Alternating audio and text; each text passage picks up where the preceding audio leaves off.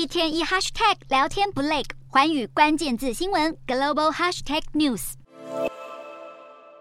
民众一到户外就马上撑开阳伞，扇起扇子，街上的小朋友也狂吃冰淇淋，清凉解暑。日本东京二十六日上午气温就飙破摄氏三十五度，达到猛暑日境界。这是东京进入七月后第八个猛暑日，创下当地气候观测纪录。二十六日东京最高温来到摄氏三十七度，前桥市、岐阜市、名古屋市都高达三十九度。而当天最热的则是埼玉县熊谷市，在下午飙出四十度高温。日本今年夏季全境面临危险酷暑，大范围地区出现十年一遇的热浪。专家呼吁民众严防中暑，多补充水分，避免过度外出。日本读卖新闻引述气象厅分析，造成日本最近高温连破纪录的原因有两个：第一是侵袭太平洋东西岸的圣婴现象，让太平洋高压保持威力，推升今年酷暑；第二则是今年西风带较往年偏北蛇行，把来自南方的温暖空气导入日本列岛上空。气象厅警告，由于今年境内的梅雨季已在二十五日宣告。结束，接下来气温只会持续飙高。